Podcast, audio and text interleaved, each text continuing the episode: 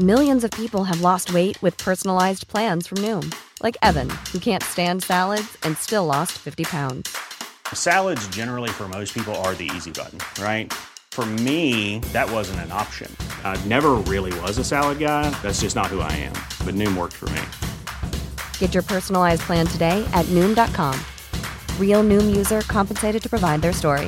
In four weeks, the typical Noom user can expect to lose one to two pounds per week. Individual results may vary.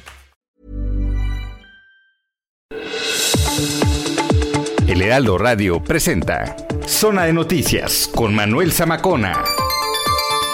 Zona de Noticias, el epicentro de la información.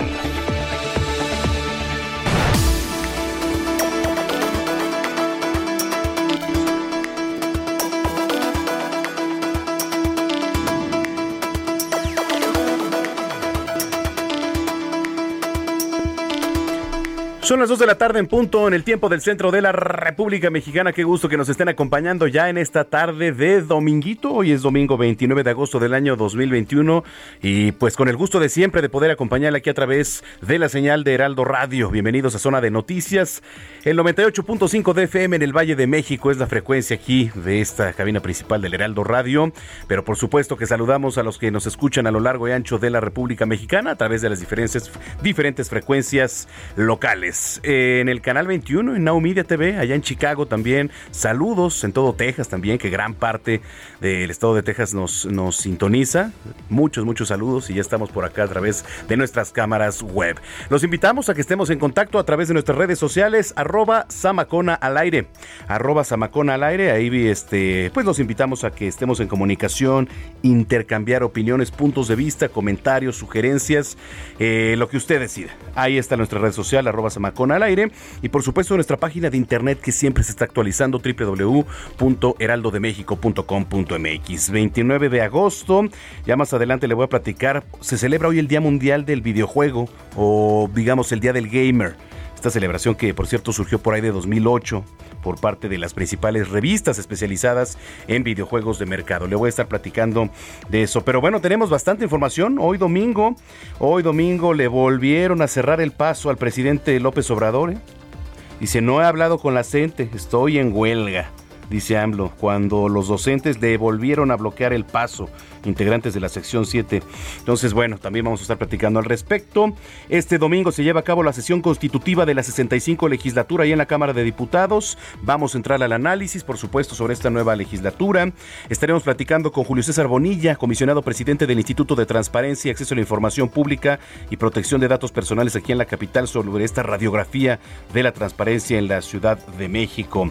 Además, aplicaciones para bajar de peso, aplicaciones para una vida saludable y también aplicaciones para el sexo. De esto nos va a platicar nuestro colaborador en tecnología, Juan Guevara. Em, eh, evidentemente todo lo que ocurra con los temas de, norma, ¿no? Que está ocurriendo. Vamos a ir hasta Jalisco, ya eh, van más de 500 casas afectadas allá en Jalisco. Les vamos a platicar de qué se trata. Y ya lo sabe, también nuestro colaborador de cabecera, el doctor Manuel Avariega, nos va a platicar cómo evitar o controlar la hipertensión tema por demás importante.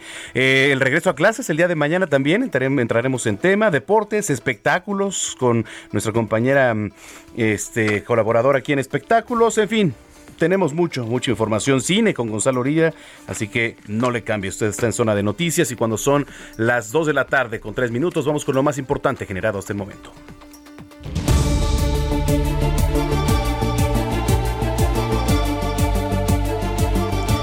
El último corte por parte de la Unidad Estatal de Protección Civil y Bomberos de Jalisco reporta dos personas desaparecidas por el desbordamiento del río Cuale, esto en Puerto Vallarta, tras el paso del huracán Nora, que además deja afectaciones por el desbordamiento del río en Tomatlán. El ejército activó el plan DN3E en las regiones militares que abarcan los estados de Guerrero, Michoacán, Colima, Jalisco, Nayarit y Sinaloa. De acuerdo con información emitida por el Servicio Meteorológico Nacional, el huracán Ida se mantiene como categoría 4 sobre el norte del Golfo de México y sin embargo señalan que no representa ningún tipo de peligro para el territorio mexicano. El gobierno de Baja California Sur pospone el regreso a clases por el huracán Nora. Esto lo informa el Consejo Estatal de Protección Civil, que tomó la decisión como medida de precaución. Los estudiantes no van a regresar a las aulas hasta el lunes 13 de septiembre. De nueva cuenta en Chiapas, docentes de la sección 7 de la Coordinadora Nacional de Trabajadores de la Educación bloquearon el paso de la camioneta del presidente Andrés Manuel López Obrador. El primer mandatario aseguró que no ha hablado con la organización porque se encuentra en huelga. ¿Ha hablado con la gente, presidente? No. ¿Va a hablar? Estoy en huelga. Estoy en huelga. Por primera vez en la historia, la Cámara de Diputados alcanzó una paridad de género total en su integración, ya que por mandato del Tribunal Electoral del Poder Judicial de la Federación será integrada por 250 mujeres y 250 hombres.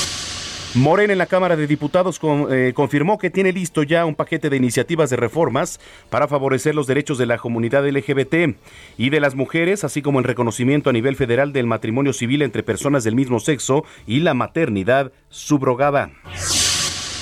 La Alianza Legislativa Va por México anunció que el coordinador del PRI, Rubén Moreira, será quien encabece el primer año de Junta de Coordinación Política, la JUCOPO, de la Cámara de Diputados, mientras que el PAN lo hará el tercer año de la legislatura.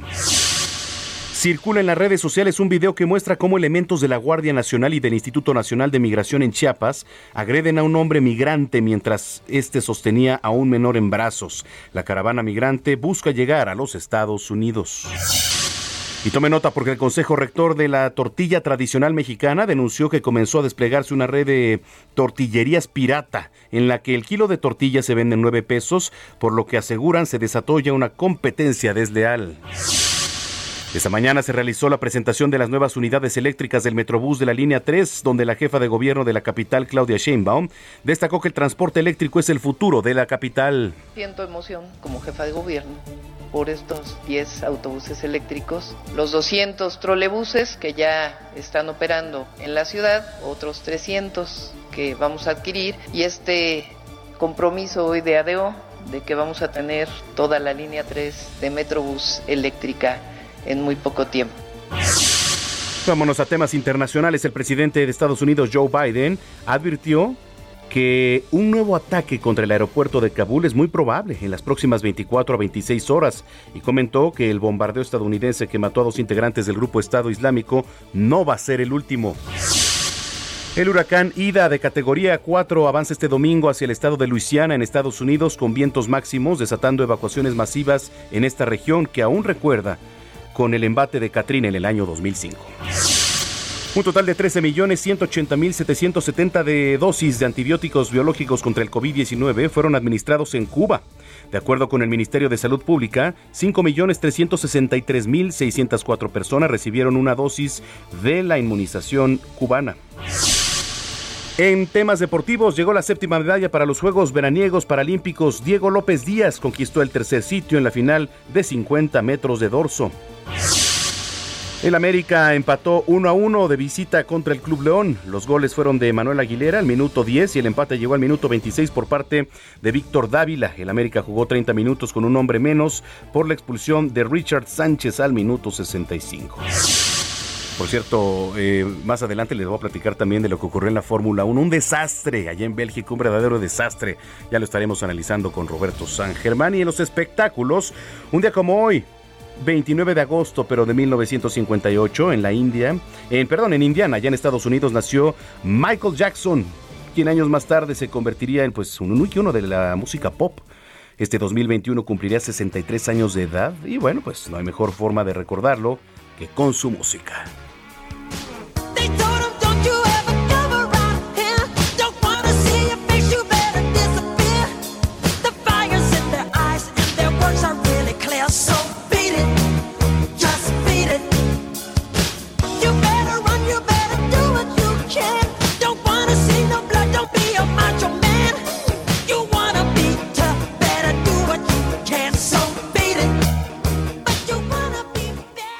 Radio.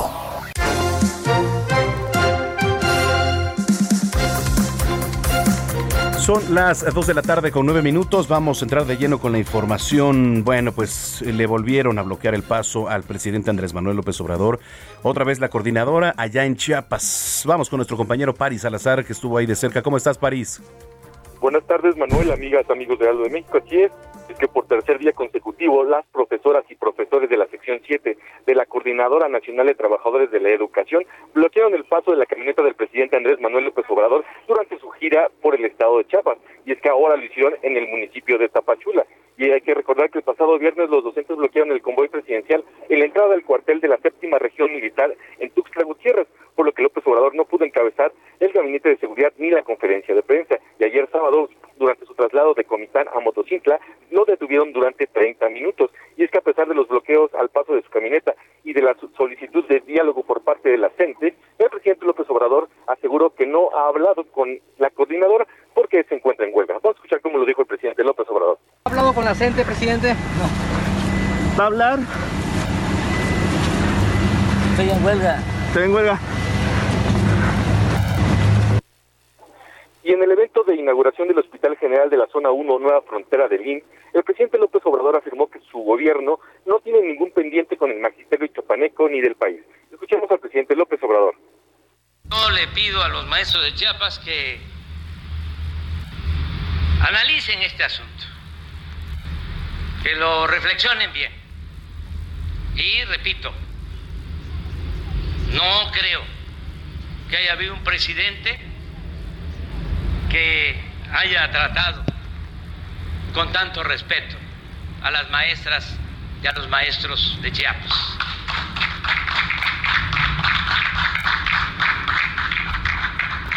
Y como les gustan las consignas a los de la gente de Chiapas y corean ¿no? algunas consignas, yo les digo que ni frena ni la gente detienen al presidente. Y bueno, a la salida del evento, la gente nuevamente le bloqueó el paso a la camioneta del presidente en Tapachula. Después de unos minutos le permitieron avanzar y el presidente López Obrador ya se traslada al aeropuerto de Tapachula para abordar un vuelo comercial y regresar a la Ciudad de México después de una gira de trabajo de tres días por el estado de Chiapas. Manuel, esta es la información. Ahí está. Bueno, gracias, gracias. Así las cosas. Paris Salazar, estaremos en contacto. Buen domingo. Seguimos pendientes. Buen domingo. Gracias, Paris Salazar, desde Chiapas. Y vámonos, eh, porque eh, ya le decía al inicio de este espacio, se rindió protesta los nuevos legisladores. Es la 65 legislatura. Elia Castillo nos tiene un panorama completo de lo que está ocurriendo. ¿Cómo estás, Elia? Manuel, te saluda con gusto. Hace unos momentos concluyó la sesión constitutiva de la 65 legislatura. Te comento que en esta sesión pues tomaron, rindieron protesta 465 de los 500 legisladores que conformarán esta nueva legislatura que inicia el próximo miércoles. En esta, durante esta sesión también fue, eh, fueron electos los integrantes de la mesa directiva de esta Cámara de Diputados. Con ello, Sergio Gutiérrez Luna, el integrante de la fracción parlamentaria de Morena, pues eh, también rindió protesta como el nuevo presidente de la mesa directiva de esta Cámara de Diputados para el primer año de esta nueva legislatura. Te comento que eh, pues durante la toma de protesta de estos eh, legisladores, de los nuevos legisladores, pues destaca la, la toma de protesta a distancia y desde prisión del diputado eh, federal del PRD, eh, quien eh, recordemos pues fue detenido, fue detenido el, el pasado 13 de marzo por acusaciones de violencia familiar. Sin embargo, debido a que presuntamente agredió a elementos de la Policía Estatal de Veracruz, fue encarcelado por ultrajes justamente a la autoridad y continúa continúa preso en Veracruz. Se trata del diputado el diputado de Francisco Franco, perdón, Rogelio Franco eh, Castán, quien es ex secretario de gobierno del, eh, del ex gobernador de eh, Veracruz, el eh, panista, el panista Yunes. Te comento que esto fue lo que más destacó en esta sesión constitutiva. Con esto quedó instalada esta nueva legislatura que el próximo primero de septiembre iniciará trabajos con la eh, sesión de Congreso General ya para arrancar durante eh, tres años los trabajos eh, parlamentarios de la 65 legislatura. La información que te tengo al momento. Te comento que, eh, pues ya después de lo que se vivió durante esta semana, que estaba en vilo, que se pudiera eh, se pudieran elegir a los integrantes de la mesa directiva debido a este amago de la fracción parlamentaria de Morena de presidir la, Junta de Coordinación Política o su intención de presidir la Junta de Coordinación Política simultáneamente, eh, simultáneamente que la mesa directiva y este, creando este esta megabancada que adelantó el coordinador Ignacio Mier y después de que eh, pues eh, decidió no hacer esta intentona de creación de una bancada con sus aliados para presidir la Junta de Coordinación Política de los tres años de la 65 legislatura. Bueno, pues esta sesión constitutiva se llevó a cabo en calma, eh, fue una sesión terza en donde los eh, legisladores eh, ya rindieron protesta, la mesa directiva es integrada y el próximo miércoles se realizará ya la sesión de Congreso General. Es la información que te tengo, Manuel. Bien, muchas gracias por el panorama, Elia, muchas gracias.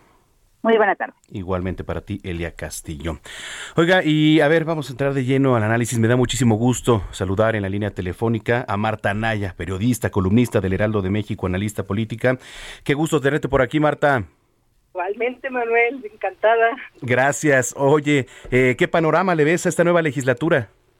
Bueno, pues yo por lo menos digo que va a estar bien intensa porque finalmente Morena y sus aliados no tienen la mayoría tan apabullante como la tuvieron en los primeros tres años de Andrés Manuel. Entonces le va a costar más trabajo, por supuesto, a Morena y sus aliados, pues negociar, conseguir los votos que le hagan falta. Y bien sabemos que Andrés Manuel pues tiene en mente varias reformas constitucionales una de ellas la electoral, ni más ni menos, está la de la electricidad, la parte energética, está la de la Guardia Nacional. Y entonces, bueno, si bien alguna pudiera pasar como la de la Guardia, las otras van a estar bien complicaditas, por decirlo así suavemente. Entonces, ¿qué vamos a ver? Yo creo que muchos encontronazos, porque bueno, Andrés Manuel no es alguien que se deje y diga, yo vengo aquí a negociar con ustedes y por eso nombré a Daniel Augusto ahí en gobernación y a Sergio Gutiérrez pues acá en la Cámara de, Diputados.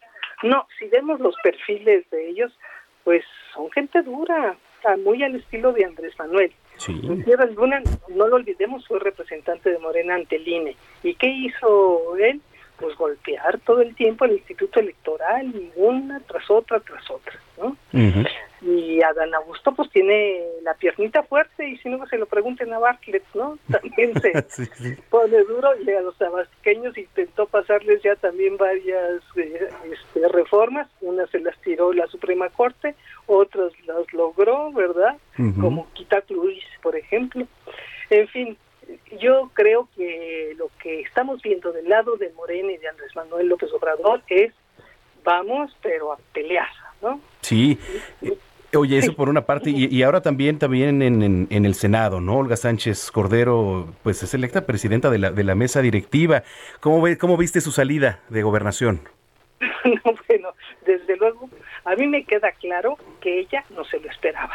Eso sí, sí, yo lo tengo clarísimo. Ella pensaba que iba a permanecer hasta el final del sexenio de Andrés Manuel y es más, jugueteaba con la idea de que eh, sí me voy a ir al, Senado, pero en reelección.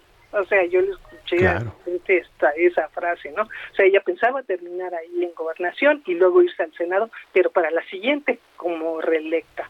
Entonces, sí, sí la agarraron fuera de lugar.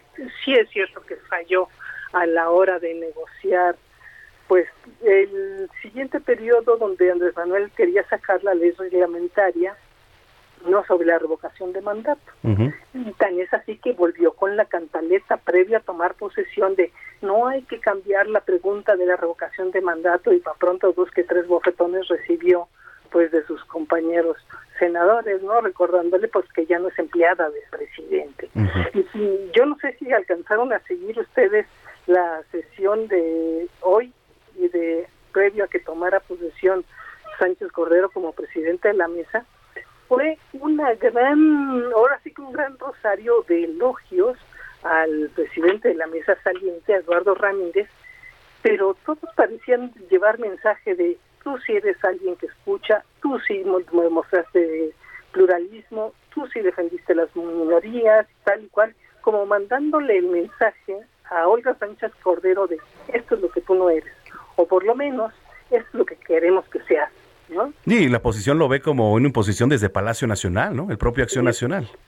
Pero por supuesto, y tan es así que después de haber escuchado, te digo, todos elogios de todos los partidos y todos en ese sentido que miraban de reojo a Sánchez Cordero, pues tuvo que subir Monreal a la tribuna y decir, oigan, no, ella es una profesional, ella fue electa, ella es alguien que tiene una gran trayectoria y nosotros vamos a estar de su lado y ella también va a escuchar. O sea, tuvo que salir a defenderla, pero la verdad es que si tuvo esa oposición, pues no estaban contentos y tan es así que tuvo 17 votos en contra y una abstención. ¿eh? Sí, sí, sí, sí. La, señora no pasó suavecito y si tú veías los rostros de los senadores y eso y platicas con ellos además en cortito, todos están así como que guácala. Sí, oye, pues vamos a ver qué tan turbulenta viene esta nueva legislatura, por supuesto, tanto en la Cámara de Diputados como en el Senado de la República, vamos a ver qué es lo que ocurre y, me dio mucho gusto saludarte, Marta. No, a mí también, encantada, Manuel. Gracias. Te mando un abrazo y que tengas buena semana. Igualmente. Gracias. Es Marta Naya, ella es periodista, columnista de aquí del Heraldo de México y analista política. Bueno, eh, justamente vamos a ver cómo estuvo el panorama de, de, la, de que rindió protesta ya Olga Sánchez Cordero allí en la mesa directiva del Senado de la República. Ahí estuvo Misael Zavala, quien nos tiene toda la información. ¿Cómo estuvo, Misael? Cuéntanos. Manuel, buenas tardes, buenas tardes al auditorio. Pues eh, efectivamente con 79 votos a favor, 27 en contra y una abstención, el Pleno del Senado de la República eligió ya a Olga Sánchez Cordero como presidenta de la mesa directiva de la Cámara Alta durante un año.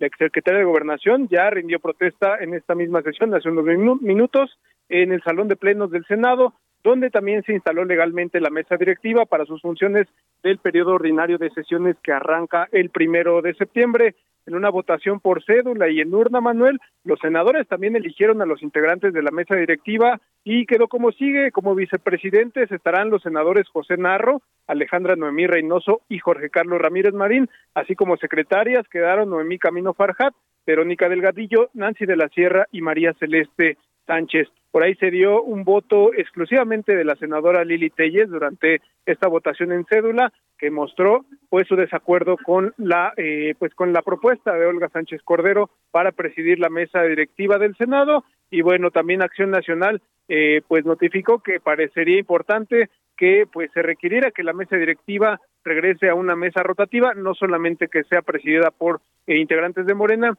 sino por todas las bancadas de eh, que componen el Senado de la República, pero ya en estos momentos pues está dando ya la bienvenida por parte de algunos senadores de la República que están hablando en el Salón de Plenos, donde pues eh, están felicitando a Olga Sánchez Cordero, la han calificado como una eh, feminista ejemplar, también por su arduo trabajo en la Secretaría de Gobernación y también como ministra de la Suprema Corte de Justicia de la Nación. Manuel, hasta aquí la información. Ahí está el panorama. Muchas gracias, Misael.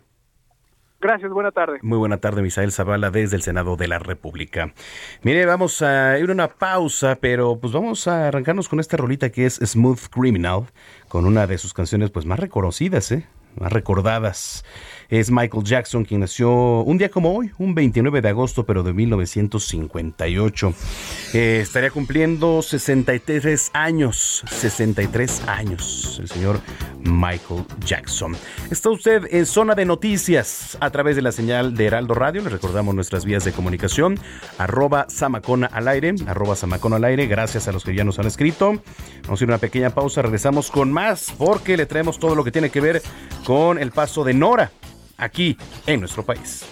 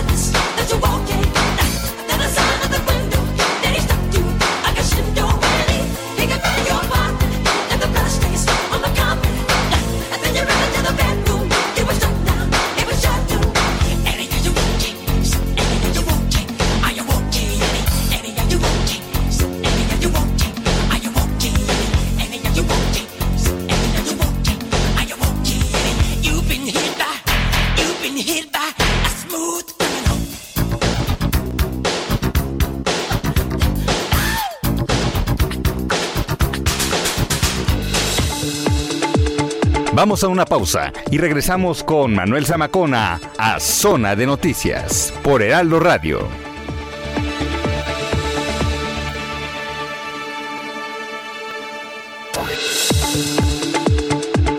Ya estamos de vuelta. Zona de Noticias con Manuel Zamacona.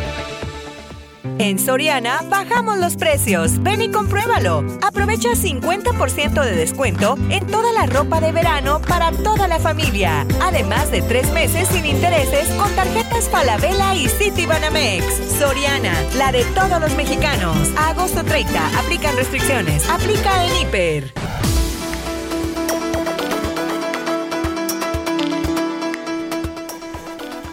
Son las 2 de la tarde con 30 minutos ya en el tiempo del centro del país. Gracias por continuar con nosotros aquí en Zona de Noticias a través de la señal de Heraldo Radio. Bueno, eh, por cierto, hoy 29 de agosto se celebra el Día Mundial del Videojuego, ya lo platicaba. El Día Mundial del Videojuego o también el Día del Gamer que es una celebración que surgió en el año 2008 por parte de las principales revistas especializadas en videojuegos del mercado. Y hasta hace algunos años, los amantes de los videojuegos pues eran considerados unos freaks, ¿no? Pero bueno, ya actualmente eh, rara es la casa, ¿no? Eh, en donde no vemos algún tipo de, consola una de las tres grandes marcas, ¿no? De que usted sabe, pues Nintendo, está el PlayStation, está Xbox, ¿no? La verdad es que, por ejemplo, yo no soy tan fan de, los videojuegos. Llegué a tener el, PlayStation, pero jugaba únicamente estos juegos del FIFA, la Major League, pero nada más. Los de Mario Bros también me divertían mucho, pero no soy, no me declaro un gamer, la verdad. Y algunos, ¿por qué les gustan los videojuegos? Bueno, pues porque se han convertido además en una forma de vida. En la pandemia ni se diga, ¿eh? el uso de videojuegos. Y ahora con las tecnologías móviles, pues el mercado de los videojuegos se ha expandido muchísimo más, ¿no? ¿Cómo nacieron, por cierto, los videojuegos? A ver, eh, los videojuegos nacen a partir del año 1948 gracias al ingenio de Thomas Goldsmith y de Estelle Rayman, quienes desarrollan un... Eh, patentaron, digamos, un videojuego, el cual llamaron dispositivo de entretenimiento de rayos catódicos. Exacto. De ahí surgen pues otros juegos ya como el Tennis 2 for, for, 2 el famoso eh, Space War, etcétera, etcétera. Pero bueno, pues así, así la historia. Hoy le digo. Exactamente. 29 de agosto, Día Mundial del Videojuego, Día del Gamer. Las 2 de la tarde con 32 minutos.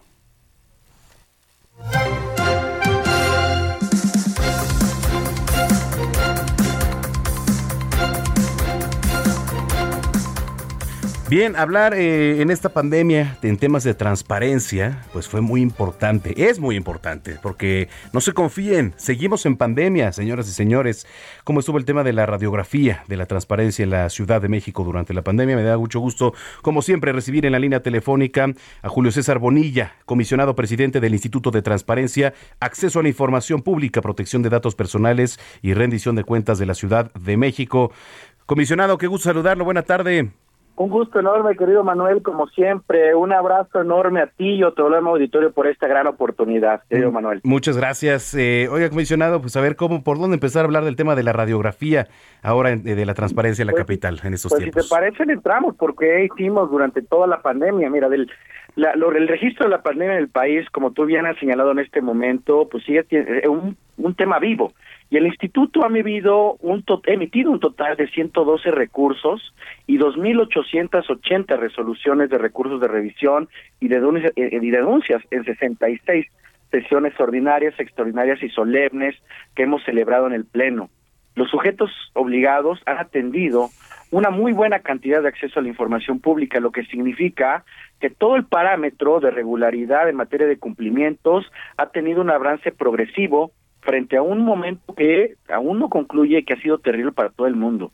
Desde el inicio de la suspensión de plazos del 23 de marzo de 2020 y hasta el 15 de agosto de 2021 se han registrado en la capital del país 144.347 solicitudes de acceso a la información, de las cuales se han respondido ya 109.174 por parte de los sujetos obligados y se encuentran en proceso de atención 35.173, lo que significa que la actividad tanto institucional por parte del órgano garante como de los 148 sujetos obligados en la capital del país no ha parado.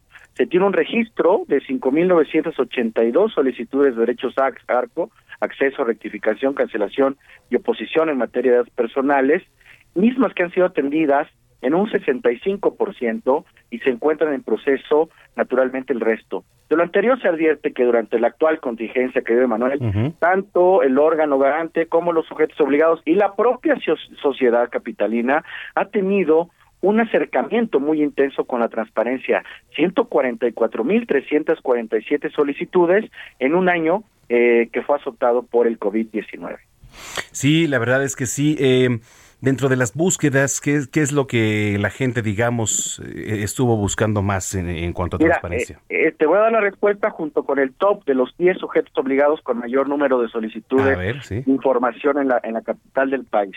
Y en ese orden, en número uno, Secretaría de Salud, enseguida la Secretaría de Finanzas, después la Fiscalía General, y siguen las alcaldías, Álvaro Obregón, Cuauhtémoc, la Secretaría de, Seguridad Ciudadana, el Tribunal Superior de Justicia, la Alcaldía Benito Juárez, el hoy el Instituto de Transparencia, el nuestro, se sube como parte de este top 10 y la Alcaldía Coyoacán. Como ves, los temas son vinculados con salud pública, naturalmente, con los temas de, de recursos públicos, del dinero público en la capital, administración y procuración de justicia, el gobierno de primer contacto que son las alcaldías y naturalmente todo lo que tiene que ver con transparencia y seguridad pública.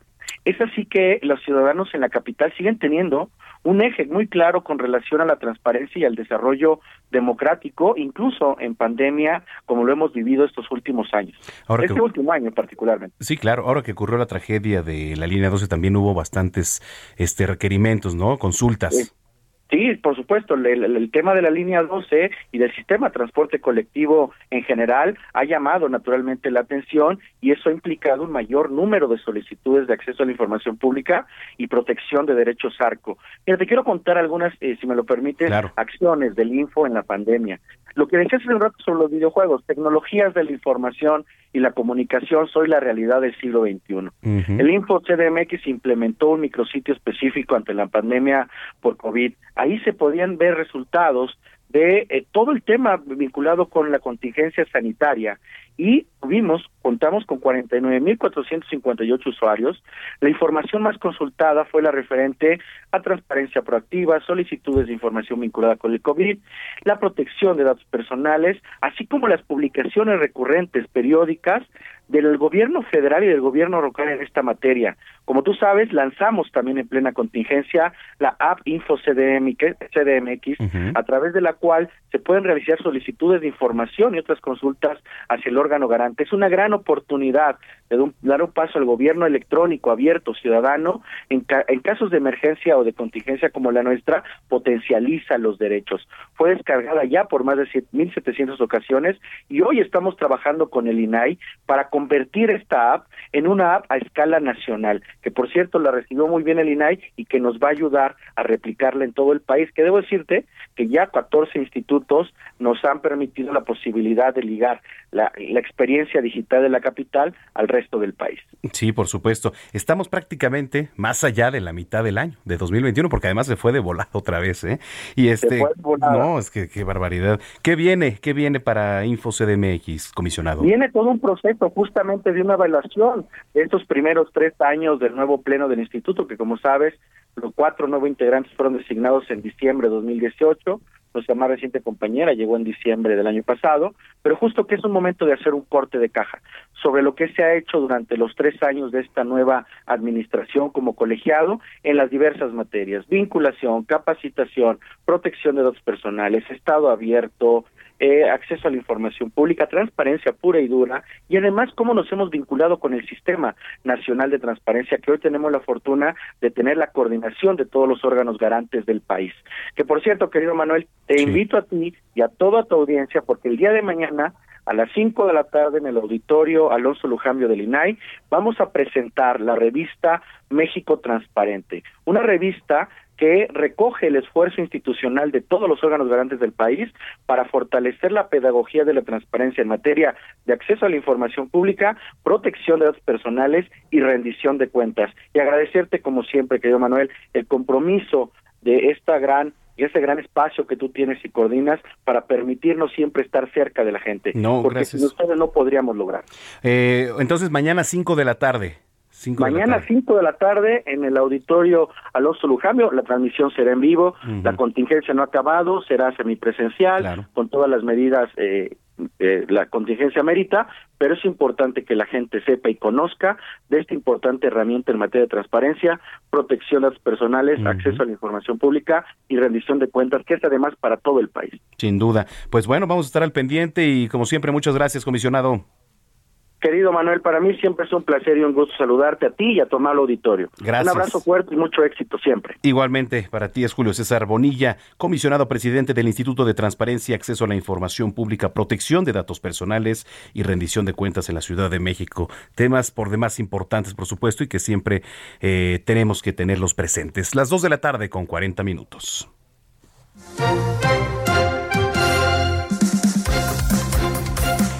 Hubo bastantes afectaciones por el paso de Nora allá en Jalisco. Vamos con nuestra corresponsal Mayeli Mariscal, a quien saludo con mucho gusto. Adelante, Mayeli. Buenas tardes a todo el auditorio. En el municipio de Puerto Vallarta, los ríos El Pitillal y Cuales se desbordaron teniendo como consecuencia la desaparición de un menor y una mujer, la cual fue arrastrada con su vehículo durante la madrugada del domingo. Además, se reportó también la inundación de varias colonias y el desplome parcial de un edificio en el centro de Puerto Vallarta. En Boca de Tomatlán se reportó también el desbordamiento del río Tomatlán. En Cihuatlán, a través eh, del trabajo coordinado, pues he estado atendiendo a más de 500 viviendas que también registraron afectaciones. Además, se registraron más de 11 deslaves, árboles y postes derribados, esto pues a consecuencia de los fuertes vientos y la lluvia que dejó a su paso por Jalisco este huracán Nora.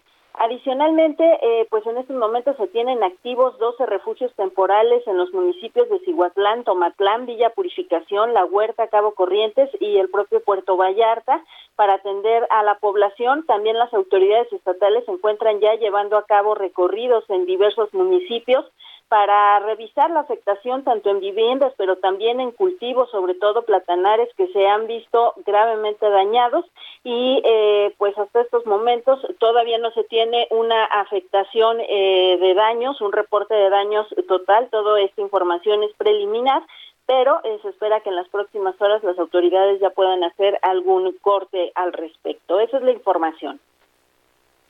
Pues vamos a estar muy pendientes de, la información que vaya surgiendo, Mayeli, te agradezco mucho. Claro que sí, estamos atentos. Gracias, Mayeli Mariscal desde Jalisco. Oiga, eh, estoy actualizando el Twitter y hubo alerta sísmica. Eh, le voy a leer, dice sismo detectado hoy 29 de agosto a las 14 horas con 29 minutos, o sea, pues ya hace un poco minutos dice no ameritó alerta sísmica porque la estimación de energía en los primeros segundos no superó los niveles preestablecidos. ¿Cuál fue el sensor cercano? El límite Oaxaca-Veracruz a 35 kilómetros al noreste de San Juan, Mazatlán, Oaxaca. El Sismológico Nacional dice sismo magnitud 5, localización 17 kilómetros al suroeste de Sayula de Alemán, Veracruz. Entonces, bueno, pues vamos a estar muy pendientes. Repito, esta es información oficial del Sistema de Alerta Sísmica Mexicano. Así que bueno, qué bueno que no. Hay que recordar que aquí en la capital cuando se activan las alertas sísmicas eh, es porque sobrepasó un límite de 5.5 en la magnitud. Entonces, pues bueno, vamos a estar informando. Esto lo repito, información de último momento. Mientras tanto, vámonos hasta Nayarit con Karina Cancino. Eh, seguimos con el paso de Nora. Adelante, Karina.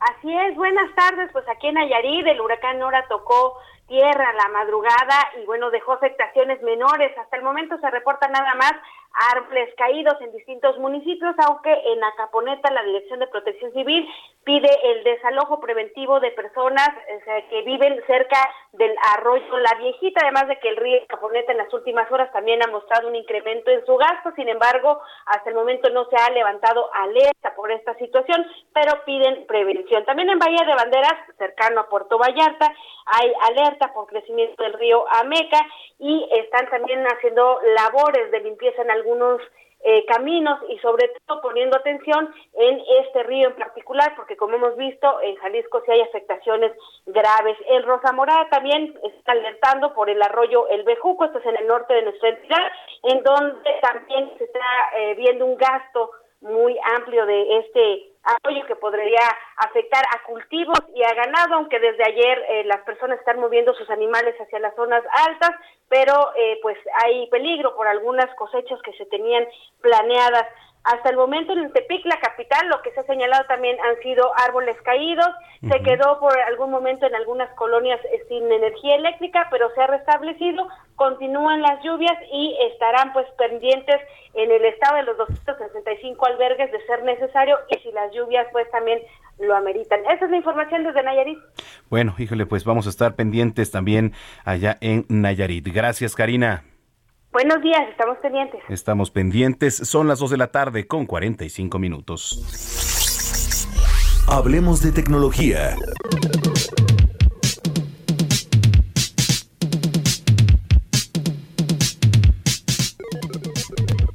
Bienvenidos a la zona tecnológica en voz de Juan Guevara, ya hasta la ciudad espacial en Houston, Texas. Eh, ¿Qué temas nos traes hoy? Mire, aplicaciones para bajar de peso. Yo quiero una, por favor, eh, porque no, nada más no le doy, ¿eh?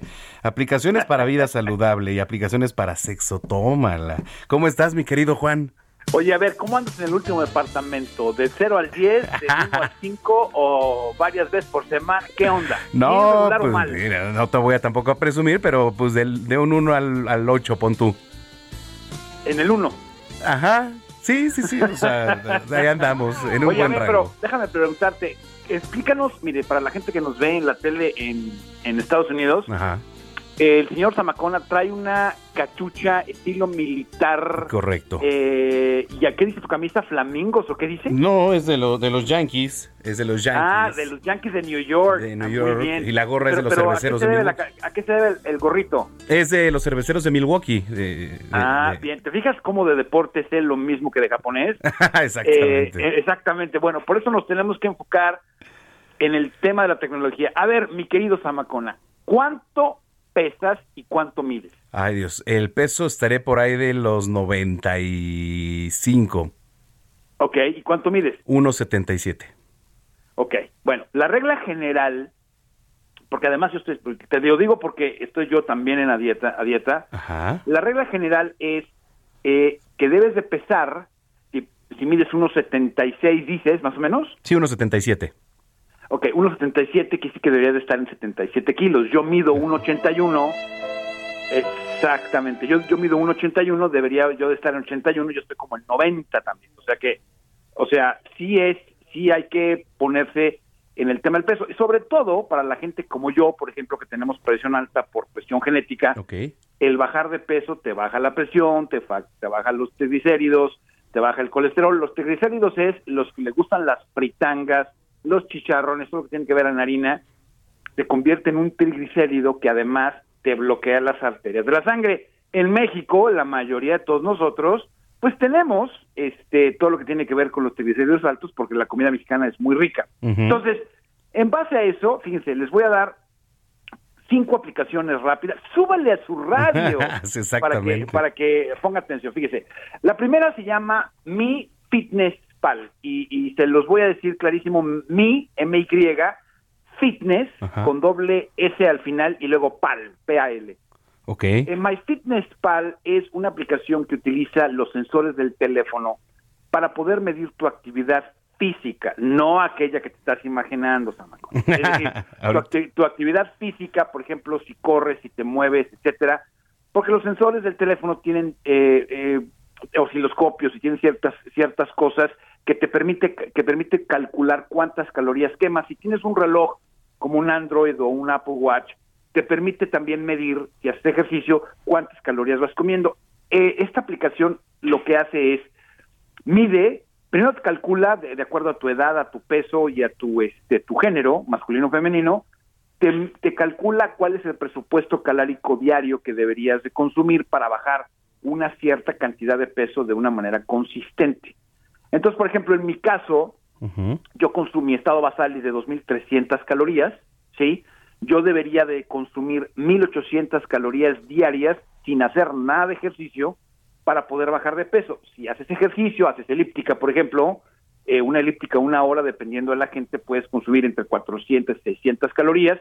Entonces, eh, te va diciendo, bueno, tu presupuesto calórico son 1.800 calorías, subes 450 calorías porque hiciste ejercicio, entonces puedes comer 2.300 calorías y sigues bajando de peso. Entonces, mi Fitness Pal, eh, MY Fitness con doble S Pal, es una muy buena aplicación. Correcto. La segunda eh, aplicación es la, la capacidad que tenemos de ejercitar la mente. Todos en algún momento vamos a sufrir en una manera u otra lo que se llama el declive cognitivo. ¿Sí? Este, eh, conocemos algunos en la política en México que están ya en esta fase y se les nota, pero en este caso, este, el, el declive cognitivo es porque nuestro cerebro no puede regenerar eh, tan rápido con la edad las eh, neuronas. Entonces, entre más las tengas activas, eh, el, el, el, declive, el, el, declive cognitivo se reduce o hasta cierto punto se elimina. Aplicaciones para esta es Lumosity, Lumosity con Y al final, Lumosity, y ok. Brainwave. Brainwave son dos aplicaciones que lo que hacen es estimulan el cerebro a través de tonos, por ejemplo, que te pones tus audífonos así como los que traes tu zamacón así como de este Sabludowski, este eh, sí te, te, te estimula el cerebro de una manera muy rápida con, con tonos eh, bi, eh, es decir, va cambiando en estéreo y te va poniendo el cerebro en un estado que se llama estado teta, que es cuando el cerebro está más creativo y estimulas el cerebro de diferentes maneras. Entonces, Lumosity con Y al final, Brain Wave, Brain como palabra en inglés y Wave como onda, para que lo tengan este en, eh, en pendiente. Y luego, en el área en donde dice que eres un máster, entonces tú eres rudo técnico, eh, sin caídas, sin límite de tiempo, eres fan del salto del armario, ¿qué onda? no, eres máster. Eh, eh, sí, no, no, no. Nosotros nos, este, nos consideramos algo normal, ¿no? O sea, tampoco vamos aquí a decir que somos unos masters, ¿verdad? Porque el que mucho presume, carece, ¿cómo, sí, cómo va la frase? Algo así, exacto. ¿no? Bueno, si te quieres si quieres llegar al grado este oh my god, hay dos aplicaciones eh, que además están eh, creadas por doctores, es decir, no es este el, el truco godín que te encuentras en la calle. Hay dos aplicaciones que se llama Coral y hay Kama Sutra. Coral, las dos eh, y hay Kama Sutra están diseñadas para poder experimentar y sobre todo educarte en cuestión flexibilidad, en cuestión este eh, performance, porque hay que saber hacer el chocolate, exacto, hay que saber hacer el chocolatito con leche, hay que saber cómo hacerlo. Y estas aplicaciones te dan de una manera bien, eh, paso por paso, por ejemplo, respiración, este condicionamiento físico, flexibilidad, técnica, porque no solamente es tener el, el- el equipo, sino hay que saber utilizarlo. Entonces, estas aplicaciones Ajá. les permiten, mire, ya la gente en la televisión, yo veo a Zamacona en este momento ya checando el teléfono. Sí, sí, porque te voy a decir algo, o sea, Eso me, sí calienta. me- me escribe mi mamá, o sea, ve cuánta maldad que anote las aplicaciones para bajar de peso. Ah, a la, a la señora, a la señora Zamacona le mandamos un abrazo, señora. Sí, sí, sí. Mire, este, en todas las áreas, señora, no solamente en una, en todas. Eh, entonces, Coral y hay Kama Sutra para todas las edades, dependiendo de la edad que tú tengas, dependiendo de, de, Eso sí eh, el tipo de actividad que tengas. Es importante porque pues, a lo mejor un abuelito o una abuelita pues no tiene el mismo rendimiento que, no sé, eh, Héctor, ¿no? Nuestro jefe de controles ahí en la cabina, que a lo mejor es millennial de 22 años que corre, llueve y relampaguea, ¿no? Entonces es muy importante, es muy importante que eh, la, entre mejor estén ustedes físicamente y mentalmente, van a disfrutar su vida en todas las áreas. Y creo que la tecnología, eh, ah, exacto, y creo que la tecnología es buena para todo este tipo de cosas. Claro que sí. Oye, qué, qué interesante, ¿eh? la verdad es que siempre son de gran ayuda ahora los eh, instrumentos Oye, a ver, rápidamente, tecnológicos. te pongo un reto, A ver. un reto. De aquí a diciembre, ¿cuántos kilos bajamos tú y yo? ¿10? Órale. Cerrado. Ah, mira, ¿sabes qué? sociales. Se apunta también mi querido Héctor Vieira, aquí nuestro este productor. Órale, va. ¿De a cuánto le vamos a poner? Este, pues una ida al estadio, ¿no? En Allá. dólares, en dólares, Hijo, en dólares. En dólares. El que pierda le paga los otros 250 dólares. Jalas te pandeas. Órale, cerrado. Va, listo. Desde aquí a diciembre, al 15 de diciembre, lo vamos a publicar en redes sociales. Vamos a ponernos a dieta y el que baje más, gana. ¿va? Conste, ya está, cerradísimo. Aquí queda en claro. Entonces, me pueden ustedes seguir en Juan Guevara TV, se lo repito, Juan Guevara TV, yo voy a ir poniendo a partir de mañana eh, mi rendimiento en cuestiones de peso y órale, va a jalar. Órale, cerradísimo, muchas gracias. Eso. Un abrazo. Trato cerrado. Gracias, Juan Guevara, desde la ciudad espacial allá en Estados Unidos. Muchísimas, muchísimas gracias. Se fue la primera hora de información. Aquí este, estamos escuchando aquí en Amijares. Amijares, em, la actriz y cantante Lucero está de manteles largos. Hoy 29 de agosto está cumpliendo 52, 52 años de vida. Heraldo Radio 98.5 FM, una estación de Heraldo Media Group, transmitiendo desde Avenida Insurgente Sur 1271, Torre Carrachi, con 100.000 watts de potencia radiada. Ya estamos de vuelta. Zona de noticias con Manuel Zamacona. En Soriana bajamos los precios. Ven y compruébalo. Aprovecha el laptop HP 15.6 pulgadas a solo 6,399 pesos. O el cuaderno 9 to 5 profesional de 90 hojas a solo 10 pesos. Soriana, la de todos los mexicanos. A agosto 29. Aplican restricciones. Aplica en Hiper y Super.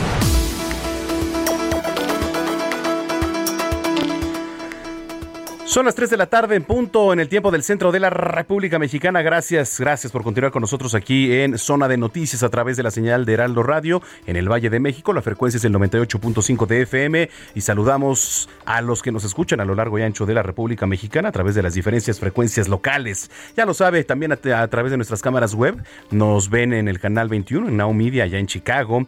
Eh, nos escuchan también en Texas y en buena parte de los Estados Unidos en esta tarde de domingo 29 de agosto del año 2021. Bueno, una tarde, eh, pues hace calor, ¿no?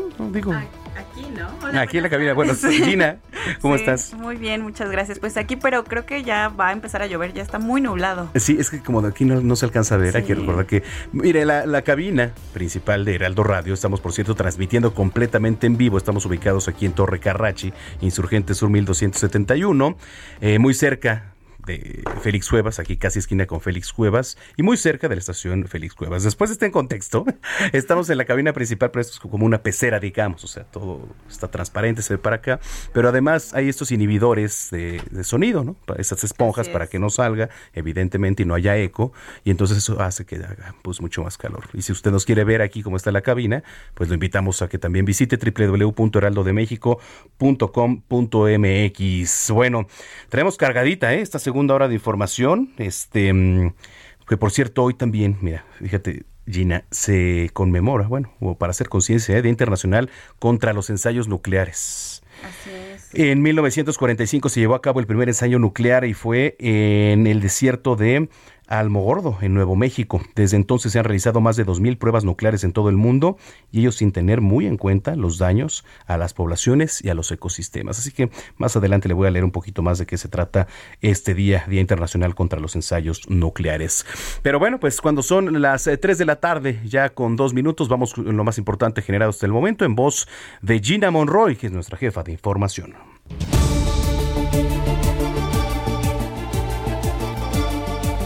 Con 79 votos a favor, 27 en contra y una abstención, el Pleno del Senado eligió a Olga Sánchez Cordero como presidenta de la mesa directiva de la Cámara Alta durante un año. De gira por trabajo eh, aquí esto en Chiapas, el presidente Andrés Manuel López Obrador aseguró que las pensiones para adultos mayores, niñas y niños son derechos también constitucionales que no se pueden quitar en ningún sexenio. Y ya es un derecho constitucional, porque se hizo una reforma al artículo cuarto de la Constitución y la pensión a adultos mayores, la pensión para niñas y niños con discapacidad, las becas para estudiantes de familias pobres, la atención médica, los medicamentos gratuitos, ya son derechos constitucionales, esté quien esté en el gobierno. La coordinación del Servicio de Guardería para el Desarrollo Integral Infantil del Instituto Mexicano del Seguro Social y el Banco Interamericano de Desarrollo diseñarán una estrategia para capacitar al personal educativo de las guarderías con el fin de mejorar el servicio ofrecido en el desarrollo y aprendizaje de los niños. En noticias internacionales, en Berlín se reportan nuevas marchas contra las restricciones COVID. Los manifestantes se oponen a las medidas contra el coronavirus y estas ordenadas por el gobierno alemán salieron a las calles desafiando las prohibiciones de llevar a cabo reuniones masivas.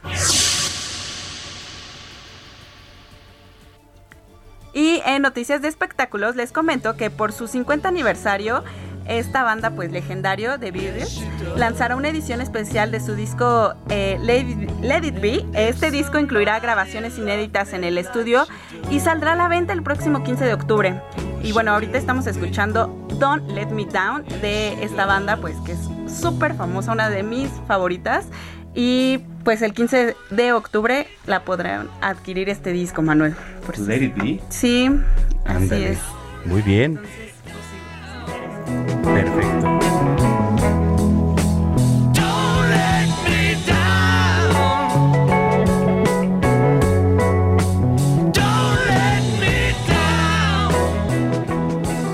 Heraldo Radio.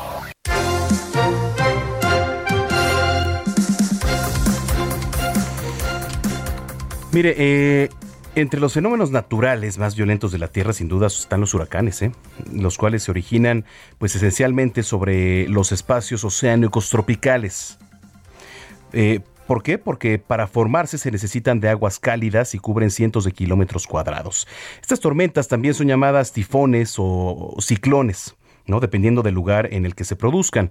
Los ciclones tropicales, que se forman sobre el Océano Atlántico o el Océano Pacífico Oriental, son los que conocemos como huracanes. Estas torrenciales tormentas pueden provocar vientos de hasta 119 kilómetros por hora, incluso más. ¿eh? Su ferocidad es tal que los vientos del huracán pueden provocar daños significativos en edificios, en árboles. Si usted eh, visita nuestra página, www.heraldodemexico.com.mx y se va a la, a la sección de tendencia, Ahí puede encontrar, por ejemplo, eh, las diferentes categorías, ¿no? E incluso las comparaciones, por ejemplo, desde el categoría 1, que son vientos de 119 a 153 kilómetros, eh, digamos que incluso son más rápidos, para poner un ejemplo, que un guepardo, ¿no? A toda velocidad. Categoría 2, vientos de 154 a 177 kilómetros, tan rápido o más rápido que la bola rápida de un pitcher en el béisbol. Y ya si nos vamos, por ejemplo, hasta la categoría número 5, vientos de más de 252 kilómetros, pues similar a la velocidad de algunos trenes de alta velocidad. Entonces, pues así las cosas. Así que, pues lo que llamamos el ojo del huracán es el agujero, ¿no? También que se forma en el centro de esta tormenta, donde los vientos soplan ligeros en esta zona y, desde el cielo puede apreciarse parcialmente lo que ocurre. Bueno, son las 3 de la tarde con 7 minutos.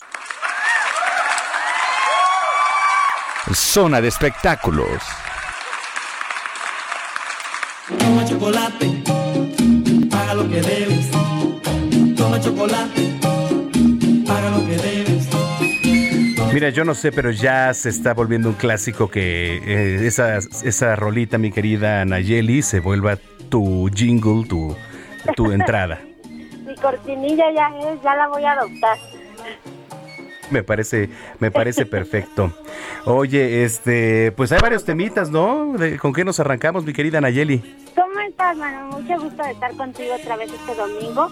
Pues ya llegó el día que muchos niños ya no esperaban, que era el regresar a clases presenciales y tú sabes, tú lo has tocado también en tu noticiero, ha sido un tema bastante polémico porque pues hay papás que no los quieren llevar, hay papás que los quieren llevar, entonces se ha hecho una polémica grande y también ahí los artistas han entrado en esta polémica porque ellos nos han eh, contado que ellos apoyan, eh, bueno, la mayoría apoya las clases presenciales.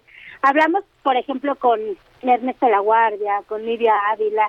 Ellos nos dicen que se han, han, verificado que las escuelas estén en condiciones, que tengan unos buenos protocolos y todo. Pero Ernesto La Guardia también dice que él es consciente de que no todas las escuelas tienen ese beneficio o ese esos protocolos de salud para los niños. Entonces, pues sí, todo el mundo entra en esta disyuntiva de los mando, no los mando, de qué va a pasar. Pero eh, Lidia Ávila, por ejemplo, dice que sus dos niños chiquitos, ellos ya han estado mucho tiempo en la casa, encerrados, y que pues e, e, ella se da cuenta que sí necesitan estar en contacto con otros niños. ¿Cómo ves? Oye, pues sí, la verdad es que sí he visto en algunas de las redes sociales ahí que se han pronunciado Eh, y bueno, algunos, no sé si esté tanto en un 50-50, ¿no? Los padres de familia, vamos a ver mañana.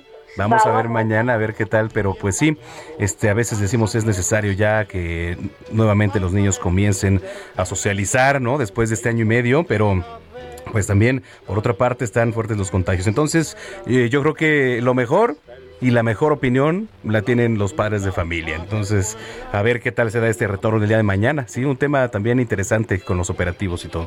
Sí, vamos a ver mañana cómo se pone el tráfico, cómo se Ujú. pone ese tra- o también los niños que ni siquiera conocen su escuela, a ver si quieren entrar y no va a ser un mar de lágrimas allá afuera.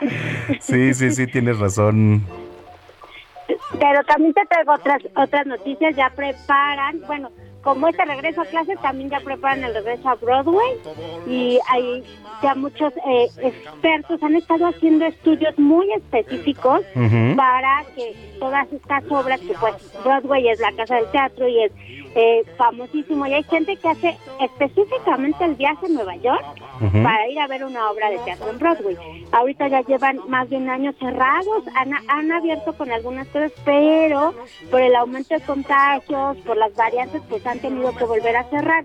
Pero ahora hay varios expertos que se han ido a hacer, haz de cuenta que se van a una obra, que están como en, en proceso, se sientan en una butaca, luego se sientan en otra, para ver cuál es el riesgo que tiene el público. Entonces dicen que con estos estudios que están haciendo, en a finales de octubre Broadway ya va a estar abierto. Ándale. Entonces, para que ya nos, eh, nos este, organicemos un viajecito a Nueva York a ver una de estas musicales que hacen muy famosas en Broadway. ¿Cómo ves? No, pues luego, luego, ¿no? Luego, nos vamos luego. al estreno. Me parece excelente. Y pues también hablando de este tema de teatro, hablamos con Maurice Hilbert, que tú sabes, es uno de los productores más famosos aquí en México, que hace grandes musicales. Él dice que él ve con optimismo todo este camino que está llevando el teatro, que dice que es más bien un viacrucis que ha tenido de por sí. El teatro ha sido siempre, ha sido castigado pues con poco apoyo. Eh, se dice que la gente no va mucho al teatro, a veces el teatro es caro. Entonces, eh, él dice que ahorita pues con la pandemia han sido muchísimos más problemas, que han tenido que reducir sueldos de varios actores, solamente tienen permitido el 50% de, de, las, de los eh, eventos que tiene él eh, ahorita en cartelera, pero que él lo ve con optimismo y nos dio pues algunos algunos detalles de lo que está preparando para este final de año. Mira, va a traer una obra se llama Perfectos Desconocidos, que ya se ha puesto en escena, pero él lo va a traer con otros actores y va a traer como, como un nuevo montaje, de cuenta. Bueno, lo va más bien como a renovar. Y nos, nos adelantó eso, también nos adelantó que como por la pandemia, Ghost se había, el musical se había estrenado, lo quitaron pues por obvias razones y pues eh, lo va a retomar en octubre, a finales de octubre también vamos a tener el regreso de este musical que pues fue muy anunciado en su estreno porque fue en medio de la pandemia, la verdad es que dice que fue una mala idea haberlo estrenado ahí porque era cuando más contagios había pues la gente la verdad es que no asistía al teatro porque pues había otras prioridades. Entonces dice que ahora llega a finales de octubre con una eh, ah, eh, redujo un poco la la puesta en escena eh, los costos.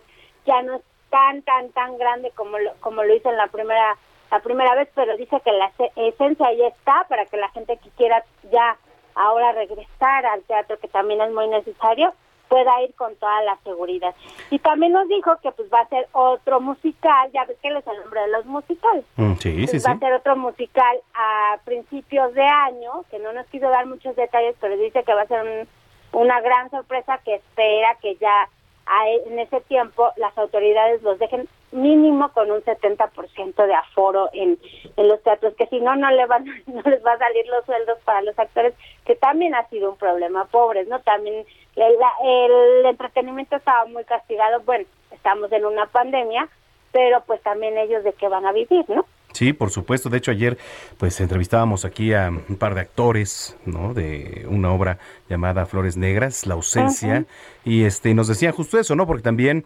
eh, eh, la industria del teatro, ¿no? Se ha visto pues bastante afectada, entonces como muchas otras, ¿no? Entonces pues esperemos que poco a poco, poco a poco otra vez retome, porque la verdad es que es eh, una delicia. A mí me encanta ir al teatro. Ay, sí, la verdad es hermoso ir al teatro. La verdad es que aquí en México no nos podemos quejar, o sea, sí podríamos ir a Broadway, pero aquí hemos tenido musicales del nivel de Broadway, la verdad. Sí. Hemos tenido obras muy buenas y que podemos disfrutar aquí en, en nuestra ciudad o, o, en, o en las giras que han hecho. Ujú. Oye, este Naye, pues eh, muchísimas gracias, como siempre, eh, y recuérdanos tus redes sociales y dónde te podemos seguir. Muchas gracias, me da siempre un gusto estar contigo y mis redes sociales es eh, Twitter y, e Instagram, arroba Nayemay y me pueden leer en el impreso del Heraldo de México. Ahí estamos. todos Muy bien, que tengas bonita semana. Igualmente. Gracias, es Nayeli Ramírez, periodista de espectáculos del Heraldo de México, las 15 horas con 14 minutos. Heraldo Radio.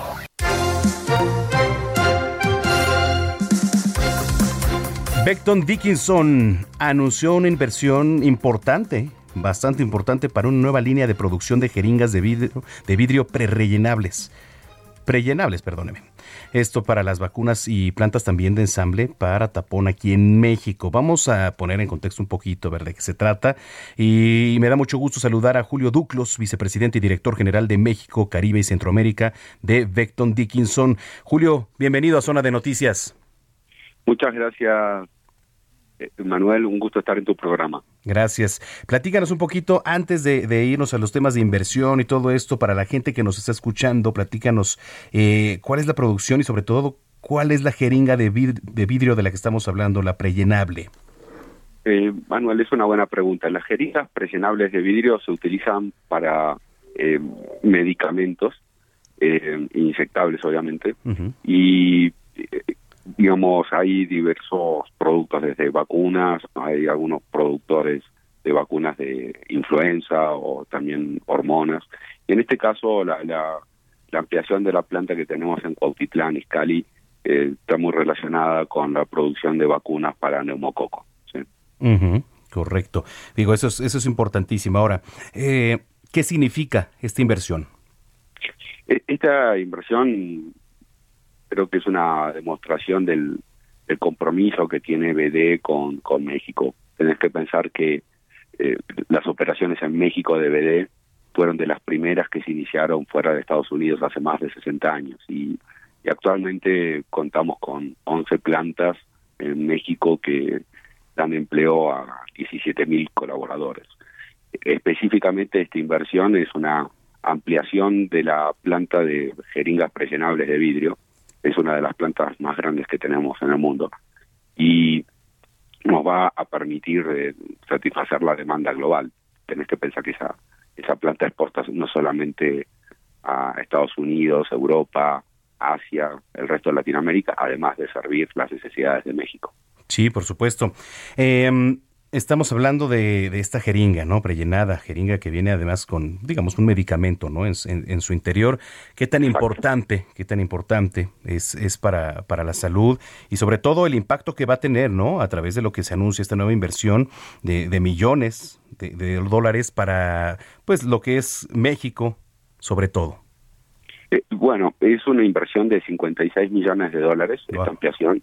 Eh, va a traer, eh, la construcción son unos 4.000 metros cuadrados adicionales a la planta existente, que o sea que la planta va a terminar teniendo más de 100.000 metros cuadrados construidos. Eh, digamos, también eh, trae una tecnología nueva para la producción de estas jeringas y va a emplear a cerca de 200 colaboradores nuevos directos y unos 400 en forma indirecta. Esto eh, está en el contexto de una inversión que anunció BD la- hacia finales del año pasado eh, en, en este segmento de las jeringas presionables para invertir unos 1.200 millones de dólares a nivel global en cuatro años. Y este es el, uno de los primeros tramos que se están eh, efectivizando en la inversión de 56 millones en la en, en la planta de Cuautitlán. Eh, Correcto. ¿Ustedes han tenido que lidiar, que luchar con, contra algún tipo de jeringas falsas o de, de piratería en este sentido, este Julio? Mira, hay- algunos productos son un poco difíciles de copiar, eh, eso es cierto, ¿no? Eh, entonces, esto de las jeringas prellenadas eh, falsas es un poco difícil. Sí, por supuesto. Oye, eh, ¿dónde podemos encontrar más información? ¿Alguna red social, Julio? Eh, es muy importante eh, todo esto que nos acabas de, de platicar. Eh, mira, digamos, en nuestro sitio de internet bd.com, ¿sí? Eh, nos pueden contactar seguro. Eh, también hay una hay formas ahí en el website para que nos hagan preguntas. Estamos completamente a la disposición de todos los que tengan dudas. Yo te agradezco mucho que hayas platicado esta tarde con nosotros, Julio. Muchísimas gracias, Manuel, por, por tu llamado. Gracias. Es Julio Douglas, vicepresidente y director general de México, Caribe y Centroamérica de Vecton Dickinson, de BD. Son las 3 de la tarde con 20 minutos.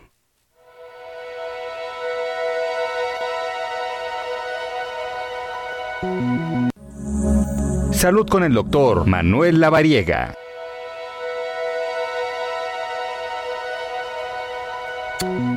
Bien, pues ya está en la línea telefónica el doctor Manuel Lavariega, colaborador de este espacio, aquí en los temas de salud, por supuesto, y a quien me da mucho gusto saludar como cada domingo. Tocayo, ¿cómo estás?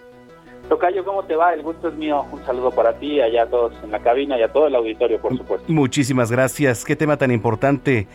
¿Cómo evitar y o controlar la hipertensión, eh? Y es un tema, un tema bien importante. Eh, si bien hay un día mundial para celebrar y conmemorar el Día de la Hipertensión, el Día Internacional, que es el 17 de mayo, pues no está de más concientizar a la población porque realmente es un padecimiento más frecuente de lo que imaginamos y pues lo conocemos como la enfermedad silenciosa o el asesino silencioso porque no genera ningún síntoma. Es importante mencionar la prevalencia en México, el 25.5% de la población tiene hipertensión. A ver, ahora, ¿cómo saber que yo tengo hipertensión, por ejemplo, no? La presión arterial alta, ¿no? Que es la hipertensión. Y además una afectación eh, frecuente. Sí, en realidad no hay síntomas de inicio. Más bien podríamos empezar por los factores de riesgo. Aquellos pacientes o aquellas personas que tienen un incremento en el consumo de sodio, alimentos también pues con alto contenido calórico grasas saturadas, eso en el consumo de alcohol, tabaco, mucho inactividad física, sedentarismo, grasas altas en sangre, sobrepeso u obesidad y también diabetes, son los pacientes que más factor de riesgo tienen para detonar hipertensión arterial. Eso es importante. Eh, ahora, ¿cómo afecta, cómo afecta la hipertensión? El tema es que la hipertensión arterial genera un aumento de la presión en el interior de los vasos sanguíneos y se dañan con el paso de los años, por supuesto no hay síntomas iniciales, con el paso de los años se van dañando los vasos más pequeñitos de nuestro cuerpo y estos principalmente se encuentran en los ojos, en la retina, en los riñones y en las extremidades. Y también los vasos más grandes por el aumento de la presión, como son el corazón y el cerebro. Entonces, pues justamente muchos de los pacientes se enteran que son hipertensos cuando ya tienen una complicación como enfermedad renal, como un infarto cardíaco, como un infarto cerebral, o bien, pues disminución de la visión que incluso puede llegar a ceguera. Ahora, ya, ya tenemos eh, hipertensión. ¿Cómo controlarla ahora a partir de ello? La, el diagnóstico de la hipertensión se hace justamente con esta presión arterial. Eh, el brazo izquierdo, eh, no en la muñeca, se, se, sugiere siempre que sea en el brazo, uh -huh. estar en reposo, estar tranquilo, tomar una presión arterial por lo menos 10 minutos sin cruzar la pierna, y pues eh, leer un libro que nos pueda exaltar, siempre en condición de reposo, 10, 15 minutos sentados, podemos tomar la presión de, de 20, 80 o no más de 130 sobre 90. Si encontramos esta presión más alta, entonces podemos hacer el diagnóstico de hipertensión. Oye, esto es, esto es importantísimo. Entonces, eh, recomendaciones, pues también por ahí, ¿no? Este, eh, hacer ejercicio, llevar una buena dieta, el dejar, el fumar también influye. Uno de los principales factores de riesgo, de hecho. Ah, mira. Es de los principales factores, eso es importante. Entonces hay que, hay que estar siempre al pendiente. Eh, doctor Manuel Lavariega, ¿dónde te podemos seguir en las redes sociales? Porque es un tema importante para todas las personas que tengan dudas y puedan acudir a ti. Claro, vamos a estar subiendo información toda esta semana al respecto y también a la mitad de la semana vamos a estar haciendo una sesión respecto a este tema. Pueden encontrarme como DR Lavariega Zarachaga en todas las redes sociales y en mi canal de YouTube, Doctor Lavariega Zarachaga, y estamos a sus órdenes. Muy bien, bueno, Tocayo, pues eh, como siempre me dio mucho gusto saludarte y estamos en comunicación. Igualmente, mi querido Tocayo, que tengas una excelente tarde de domingo y también todo el auditorio y toda la cabina también. Un fuerte abrazo. Gracias. Es el doctor Manuel Lavariega Sarachaga. Ahí está. Síganlo en sus redes sociales. Eh, cuando son las 3 de la tarde con 24 minutos ya, vamos a ir a una pausa. Regresamos con la última media hora de información. Con esto que... ¿Cuál, me, cuál te me dijiste que querías, mi querida Gina? Ah, la de One Direction. Otro cumpleañero de este 29 de agosto, el cantante británico Liam Payne, quien hoy está llegando a la edad de 28 años. Esto que pues inició su carrera con One Direction, con la que consiguió sus primeros éxitos. Lo que escuchamos, Night Change de One Direction.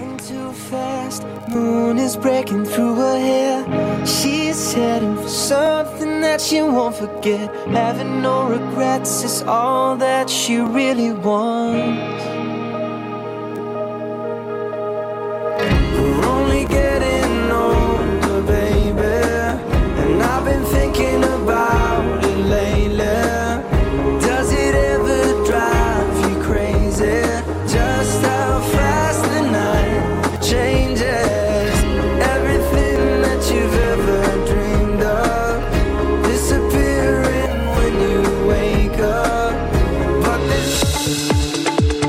Vamos a una pausa y regresamos con Manuel Zamacona a Zona de Noticias por Heraldo Radio.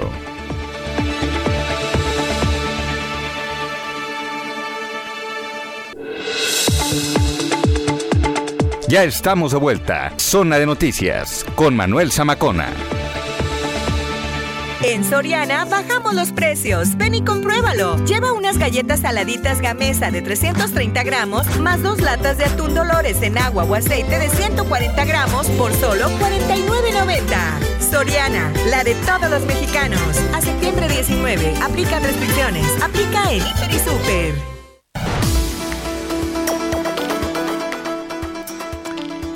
Las 3 de la tarde ya con 30 minutos en el tiempo del centro del país. Entramos a la recta final de este espacio, la última media hora de información aquí en Zona de Noticias. Oiga, mañana, mañana 30 de agosto se dará el regreso a clases presenciales en una buena parte ¿eh? del país y por lo cual niñas, niños, adolescentes podrán volver a las aulas siempre y cuando todas las nuevas medidas para un regreso seguro que ha difundido la Secretaría de Educación Pública se hagan efectivas. Sin embargo, pues muchos de los padres de familia se están preguntando qué es lo que pasará si su hija, si su hijo se enferma de COVID-19. Y por tal motivo le voy a decir rápidamente qué es lo que pasa si ellos o alguno de sus compañeros se contagian de la enfermedad. Por lo menos en las escuelas de la Ciudad de México no van a cerrar cuando se detecte un caso de coronavirus. Esto lo informó hace unos días ¿eh? Oliva López, quien es secretaria de Salud. De acuerdo con la secretaria, cuando haya uno de estos casos de transmisión comunitaria, no se va a cerrar la escuela porque se va a proceder a trabajar como se ha hecho en albergues o en asilos. Hay que señalar que en estos espacios donde personas conviven estrechamente se implementa una intervención selectiva a las áreas afectadas. Entonces, eh, pues como se podrán dar cuenta, es un cambio importante frente al protocolo que la Ciudad de México implementó durante el mes de mayo, en el cual pues, se destacaba que las escuelas debían detener sus actividades al detectar un caso positivo dentro de sus instalaciones. Ahora, en caso de que se confirme un contagio de coronavirus, las autoridades tendrán que implementar un cerco epidemiológico, el cual deberá incluir una investigación de los contactos directos entre alumnos que presenten síntomas y un aislamiento inmediato de los contagios, de los contagiados. Así que bueno, pues eh, Oliva López agregó que actualmente se estudia aplicar incluso pruebas aleatorias a maestros y también a los alumnos. Usted es padre de familia, va a llegar, va a llevar a su hija, a su hijo a la escuela ya el día de mañana en este regreso a clases. Por favor, me gustaría conocer su opinión y sus comentarios arroba Samacona al aire. Las 3 de la tarde con 32 minutos. Deportes con Roberto San Germán. ¿Ya estás grabando?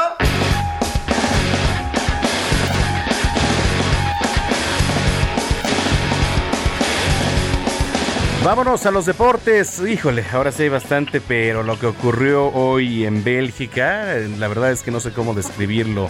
Pero en fin, ¿cómo estás, mi querido Roberto San Germán? ¿Qué pasó, mi querido Manuel? ¿Cómo te encuentras? Buenas tardes y buenas tardes a toda la gente y provecho a los que estén comiendo. Pues sí, lo que hablas es un ridículo lo que hizo la FIA en el Gran Premio de Bélgica en Spa Francorchamps. Simplemente se corrieron dos vueltas, amigo, y ganó Verstappen. No, a ver, Así. a ver, sí quiero que nos platiques qué, lo, qué fue lo que sucedió. Mira, he tenido la oportunidad de, de leer eh, reseñas un poquito, estuve muy ocupado en la mañana, pero a ver, platícanos qué es lo que sucedió, por favor, en este gran Mira, premio. de entrada, de entrada, lluvia. El problema fue la lluvia. Ajá. No paraba la lluvia en Bélgica y se fue demorando el Gran Premio. Tienen ellos hasta un deadline, ¿no? Digamos, tiempos Ajá. para poder seguir o no. Y eran tres horas y de repente se les ocurrió a los jueces de la pista y también a la FIA que podían correr el Gran Premio. ¿Por qué no lo corremos? De entrada hay que hablar que Checo cuando iba ya a ponerse en la salida, en la parrilla, chocó y no iba a correr el Gran Premio, porque se supone que tú tienes que llegar con el auto a la parrilla. Esa es una de las reglas, no puedes llegar en grúa. A final de cuentas, por esta situación de que se estuvo postergando y postergando y postergando la arrancada, Checo pudo porque los mecánicos de Red Bull pudieron arreglar el auto para que corriera, pero Checo tenía que salir desde los pits, ¿no? Entonces, ¿qué sucede? Que después de tres horas de estar postergando la largada, pues se les ocurre, ¿no? A la gente de pantalón largo, el tomar la decisión de que podían largar este gran premio. Es el premio más corto de la historia, tres vueltas, el ganador es Verstappen, el segundo lugar es Russell y el tercero es Hamilton. No. Checo quedó en el lugar número 20 porque salió de los pits. No, Así que- bueno. No, no, no, un desastre. Eso Además no le dieron nada más la mitad de los puntos a Verstappen por ganar esta carrera. Está ya está a tres puntos y medio del señor Hamilton. Hamilton estaba muy molesto, todos estaban muy molestos, pero yo creo que fue también les dijeron a los demasiados calmados, compadre. Ustedes llevaban dos carreras en donde sacaban a los de Red Bull de ma- manera muy mala, con choques y todo esto. Pues aquí, perdón, pero lo vamos a hacer de esta forma. Sí. Entonces resulta que un gran premio que duró textualmente, ¿eh? dos vueltas y media.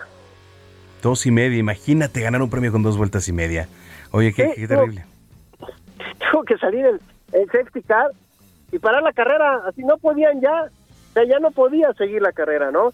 Hay hasta algunos memes de algunas inundaciones en la Ciudad de México y donde ves al, al safety car y atrás el de Verstappen, ¿no? Claro, claro, por supuesto. Entonces, ¿qué, qué hubiera sido la mejor decisión? Decir, se, Pues no correrlo. se Pues no repone o no? O sea, se, Pues sí, lo corres mañana, ¿no? Claro.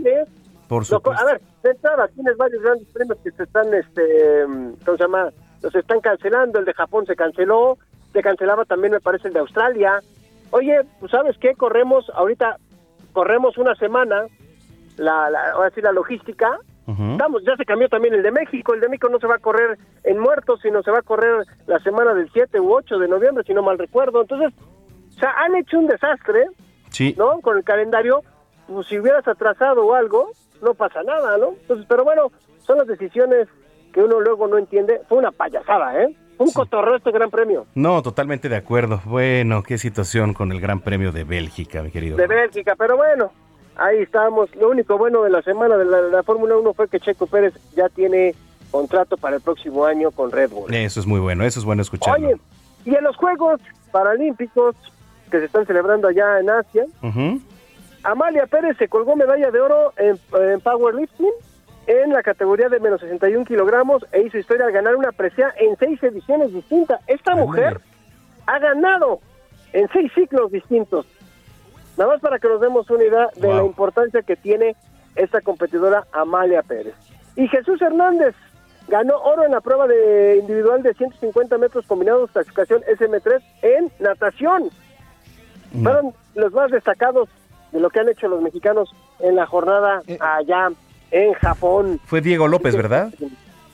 Diego López es el que dices, sí. No, Jesús Hernández. Ay, perdóname, Jesús Hernández, es que estaba viendo el, el tema aquí en natación de la prueba de 50 de Sí. dorso, sí.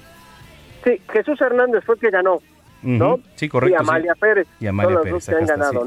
¿no? Oye, y pues dejemos ahorita los juegos y vámonos a lo que es la Liga MX, porque Mazatlán contra Atlético de San Luis arrancaron la jornada, recordando ah, ahora sí que el, el- el- el fin de semana, empataron a dos. Puebla le gana 1-0 a Querétaro, un Querétaro, compadre, que porque no hay descenso, ¿eh? Pero Querétaro deben de estar juntando su lanita para pagar. Sí. Querétaro es un equipo que trae un nivel paupérrimo y que seguramente pues sí andan pensando en cómo le hacen, ¿eh? Para poder pagar una lana porque no veo cómo.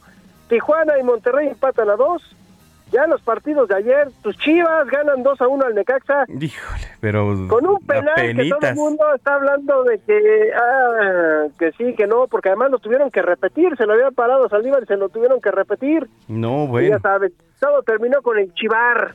El chivar, sí. El Chivar que ya le pone, ¿no? El Chivar. Le ganó al Necaxa. Pues como que da unos minutitos de respiro a Bucetich, ¿no? Sí, sí, sí, sí, la verdad es que sí, porque yo creo que de haber perdido, el panorama sería diferente. Sí, claro. Por supuesto. Y luego tenemos Tigres con el Piojo que tampoco levanta mucho, empata uno con Atlas. León y América empatan a uno también en el partido de ayer de la noche, en un partido que América inició ganando con un penal. Luego le empató León, luego América se quedó con 10 con una entrada artera de Richard Sánchez y no pudo León, tuvo oportunidades. América tuvo oportunidades para poder finiquitar el partido, para poner dos o tres goles, pero pues así son y de repente se complican los juegos solitos. Y Toluca hoy por la mañana en la bombonera le gana 2 a 1 al equipo de los Pumas que se quedó con nueve hombres, inició ganando Pumas con un penal, luego empata Toluca, luego una gran jugada de Rubens en el segundo tiempo para un gol de Canelo, pero Pumas se queda con nueve jugadores. Sabemos que Jesús Ramírez había renunciado en la semana como presidente deportivo del club o director deportivo, ya no quiso estar más ahí, porque nada más era un títere, es lo que dicen, y simplemente Pumas no levanta, señores, y no va a levantar, ¿eh? Se ve bien complicado el ambiente para el equipo de los Pumas. Y bueno, los partidos que nos quedan al ratito, Santos contra Juárez, y en la noche el clásico de Hidalgo, me imagino que ahí tu productora de estar alocado, porque le va al Pachuca? Ah, sí, sí, sí, sí. Cruz Azul contra Pachuca, el clásico de Hidalgo, El ¿no? Vamos a ver quién quién gana, si los, los de los de la zona de Cruz Azul, donde está la cementera, o gana Pachuca. Oye, pues vamos, ¿a qué hora es el juego? Ese, ese es a las 8 de la noche en el Estadio Azteca, A las 8 acá en el Azteca.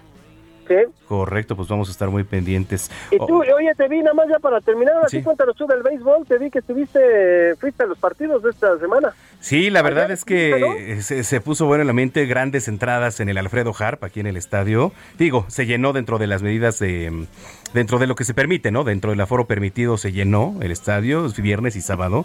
Un, un gran ambiente, pero.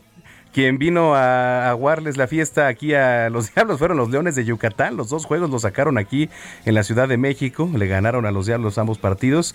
Ahora, esa es este una, ¿no? Va a ser difícil para Diablos allá en Yucatán, aunque la buena noticia es que les ha ido bien en- de visitantes a los Diablos. Entonces por ahí podrían regresar la serie aquí a la capital, que no les ha ido nada bien en la Ciudad de México como local. Y, del otro lado, en la zona norte, también los mariachis que fueron pues los líderes de, de- de todo el torneo de, béisbol de la Liga Mexicana, pues cayeron los dos juegos ante los toros de Tijuana. Y ahora va a ser difícil sacarles allá en, las, en la frontera el, el juego. Entonces, pues vamos a ver mañana. Mañana se renueva la actividad en la Liga Mexicana. Toros Mariachis allá en Tijuana. Y Diablos contra Leones allá en Yucatán. Así que vamos a estar pendientes. Sí, a, ver, a a cómo se pone en esta serie, la serie del Rey. La ¿Sigue serie llamando del Rey. serie del Rey? o Sí, ya es la, la serie del Rey. eh, compiten Ah, para ganar y alzar la Copa Sachila ya desde hace algunos Chachila, años. que, que es ahí una zona de Oaxaca. De Oaxaca. De Huatulco, Exactamente, exactamente. una de las bahías.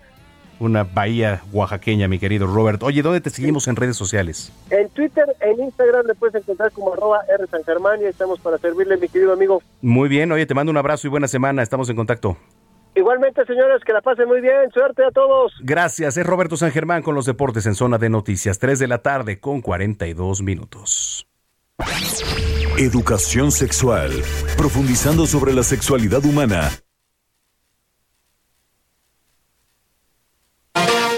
Let's go, girls.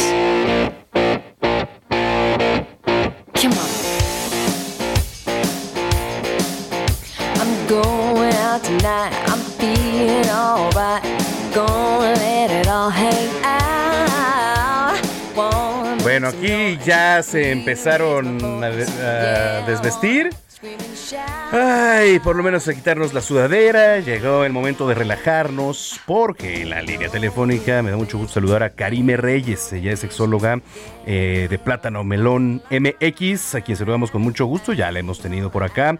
¿Cómo estás, mi querida Karime? Muy bien, muchísimas gracias y un gusto enorme volver a estar aquí en tu programa. Muchísimas gracias. Oye, a ver, ¿de qué vamos a platicar esta tarde? Pues hoy vamos a platicar de cosas eh, pues más amenas, porque ya escuché que mis pumas van muy mal. Ah, sí, no, no, de eso ni hablar, ¿eh? O sea, la De verdad. eso es que- ya no hablemos, claro. Y bueno, eh, a mí me chismearon que querían saber acerca de fetiches sexuales. Entonces, bueno, pues hoy les traigo eh, un poquito de información en relación a los fetiches sexuales. Y para empezar, pues, ¿qué es esto de un fetiche sexual, no? Un fetiche sexual es todo aquello que se sale de la norma o de lo establecido, ¿no? Por, por la sociedad de cómo tenemos que llevar a cabo nuestra sexualidad y más que nada nuestros encuentros sexuales. Entonces, es sentir una excitación muy fuerte por algo como, por ejemplo, una parte específica del cuerpo que no se considera erógena, ¿no? Entonces, pensemos a lo mejor en, en los pies, ¿no? En las manos, o sea, que, que no está como en nuestra cabeza, en el común denominador, por así de- decirlo, que eso nos tenga que excitar. Entonces, las personas que se excitan por manos o por pies o por alguna otra parte del cuerpo que, que, que no es la común, pues a eso se le llama fetiche. Y los fetiches forman parte de las expresiones comportamentales de la sexualidad, lo que antes conocíamos como parafilia. Bueno, todavía, todavía se habla de parafilias, pero en sexualidad o en sexología se le llama expresión comportamental de la sexualidad, porque es justo eso, ¿no? Un comportamiento que tenemos las personas para expresar nuestra sexualidad. Entonces, bueno, pues no sé, ¿a, tú, ¿a ti te suena algún fetiche? ¿Has escuchado? ¿El primo de un amigo te ha contado de alguno? No, pues fíjate que el otro día que venía aquí nuestra querida este, Denise nos platicaba también de fetiches, pero tiene que ver mucho también y, y los, los tacones, ¿no? Por ejemplo. Por ejemplo. Los tacones, los propios pies, otros, este, los disfraces, ¿no? A lo Así mejor, es. ¿no? Todo eso sí. Los tacones es algo padre, ¿no? O sea, la verdad es que suena por ahí bien. Sí, entonces ya, ya dependerá de cada persona, incluso hasta el color de las uñas, ¿no? Hay personas Ah, que- que, también se prenden por el color de las uñas, Por el color de ropa interior, por ejemplo.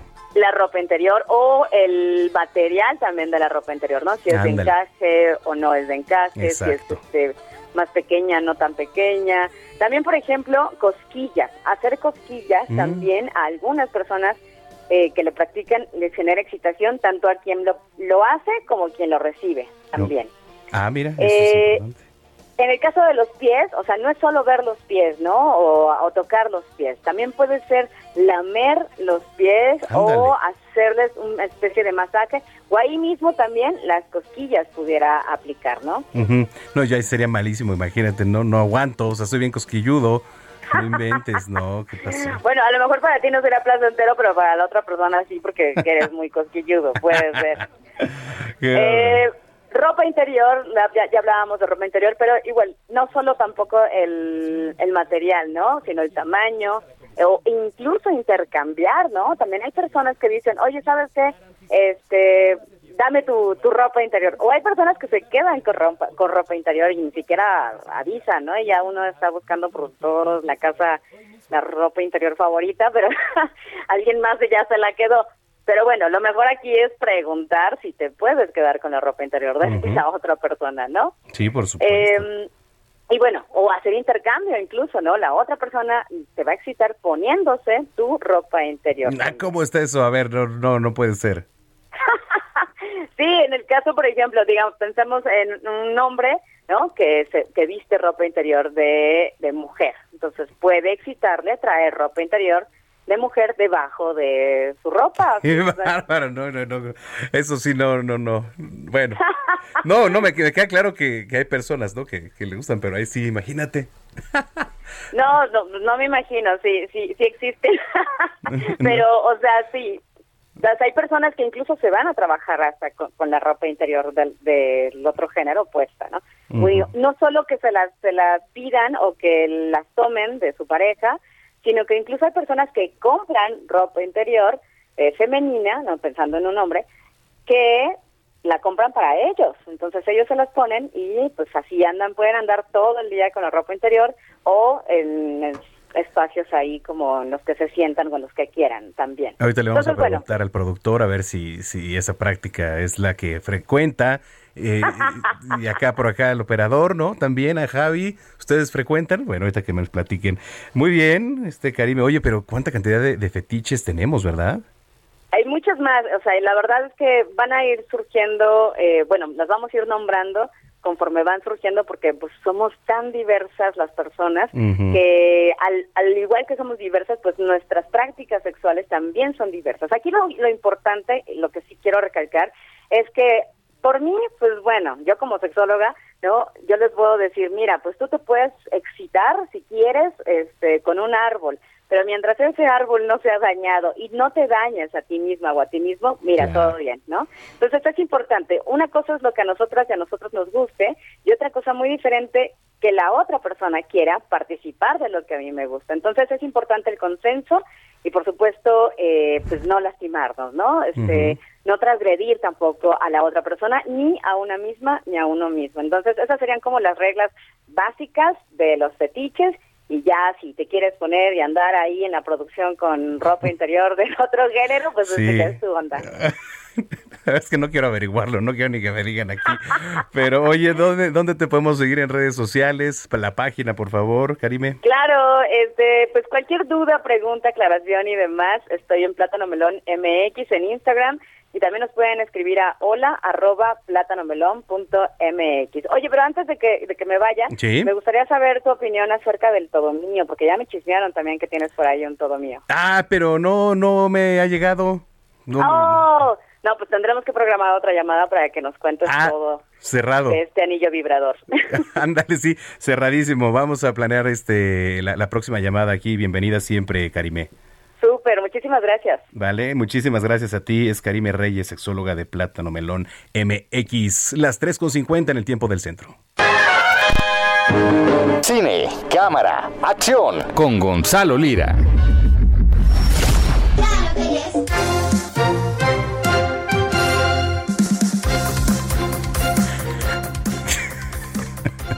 Ay, Dios mío. Vámonos este, con mi querido Gonzalo Lira. ¿Cómo andas, mi Gonza? Muy bien, pero Manuel, no te vas a salvar de, de los temas este, espinosos. No, es que- conmigo tampoco. No, qué barbaridad. Tampoco A ver, conmigo. ¿Tú también? A ver, ¿y ahora por qué? Yo también. Y eh, fíjate que eh, curioso porque justo estaba escuchando la plática que estaban teniendo ahora mismo. Eh, y pues que estaban hablando justo de preferencias, estaban hablando de, de estos de estos este, fetiches, ¿no? Digo, eh, esto que sí es un fetiche, lo de la ropa interior. Pero pues hay cosas que no son fetiches y que más bien tienen que ver con, con preferencias y, y con una cosa de, de identidad y que además han dado mucho que hablar en estos días. Y estoy hablando de, de las personas que se identifican como no binarias. No sé si, eh, si estuviste al tanto pues de todo este tema de eh, que ocurrió de una clase por Zoom. Sí. Eh, no este esta persona que, estaba eh, pues notablemente agitada y, y molesta porque no se le había reconocido de inmediato eh, como no binario. Y yo creo que eh, parte de del, hecho de que a muchas personas todavía les se les dificulte eh, identificar reconocer estas nuevas eh, pues identidades pues tiene que ver con que en los medios tampoco ha habido cabida para este tipo de personajes y este tipo de voces y, pues que los medios influyen mucho en que las cosas sean aceptadas, promovidas eh, y abrazadas por, por la sociedad. Y por eso quise eh, retomar una, una entrevista que tuve hace un par de semanas, se estrenó en la plataforma de Prime Video una serie que se llama Soldados o Zombies.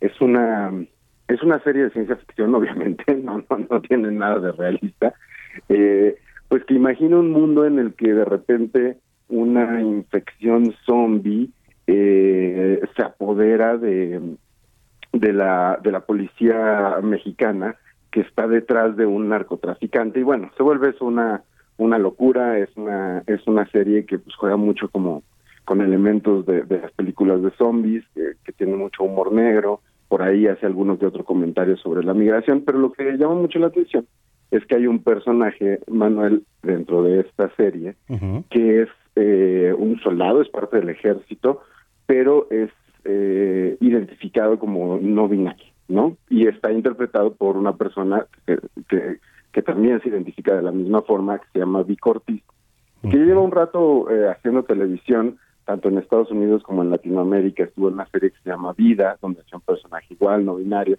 y pues platiqué precisamente con Vico sobre sobre el personaje y sobre precisamente la importancia de imaginar eh, ya realidades, plasmarlas para el público general, en el que existan estas personas, en el que existan y sean visibilizadas y sobre todo que sea visto como algo completamente normal. ¿Te parece si lo escuchamos? Sí, fíjate que eh, ahorita tuvimos un problema. Además, fíjate que ahora sí nos comió el tiempo mi querido Gonza. Pero a ver, ¿cómo se llama la película ahorita para subir eh, este audio a las redes sociales?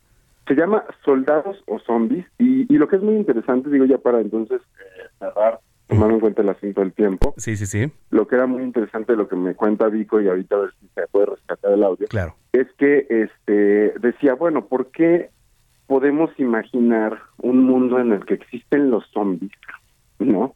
En el que existe una pandemia zombie que se apodera de los policías, etcétera, etcétera, y no podemos imaginar, digo, y pensar que los zombies son cosas que no existen, ¿no?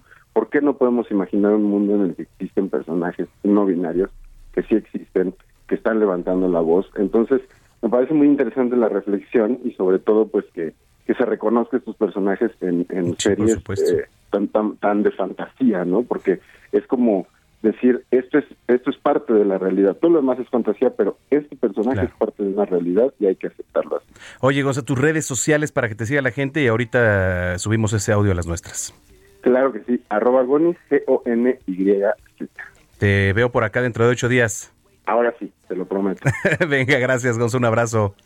Igualmente. Es Gonzalo Lira aquí en Zona de Noticias. Yo soy Manuel Zamacona. Muchísimas gracias por habernos acompañado este fin de semana. Que pase una excelente tarde de domingo y muy buena semana. Hasta entonces.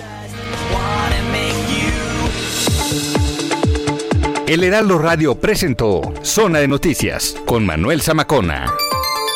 Los esperamos la próxima semana en Zona de Noticias, el epicentro de la información.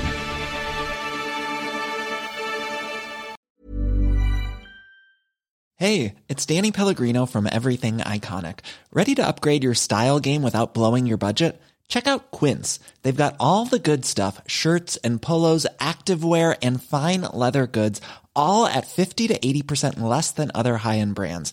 And the best part? They're all about safe, ethical, and responsible manufacturing. Get that luxury vibe without the luxury price tag. Hit up quince.com slash upgrade for free shipping and 365 day returns on your next order. That's quince.com slash upgrade.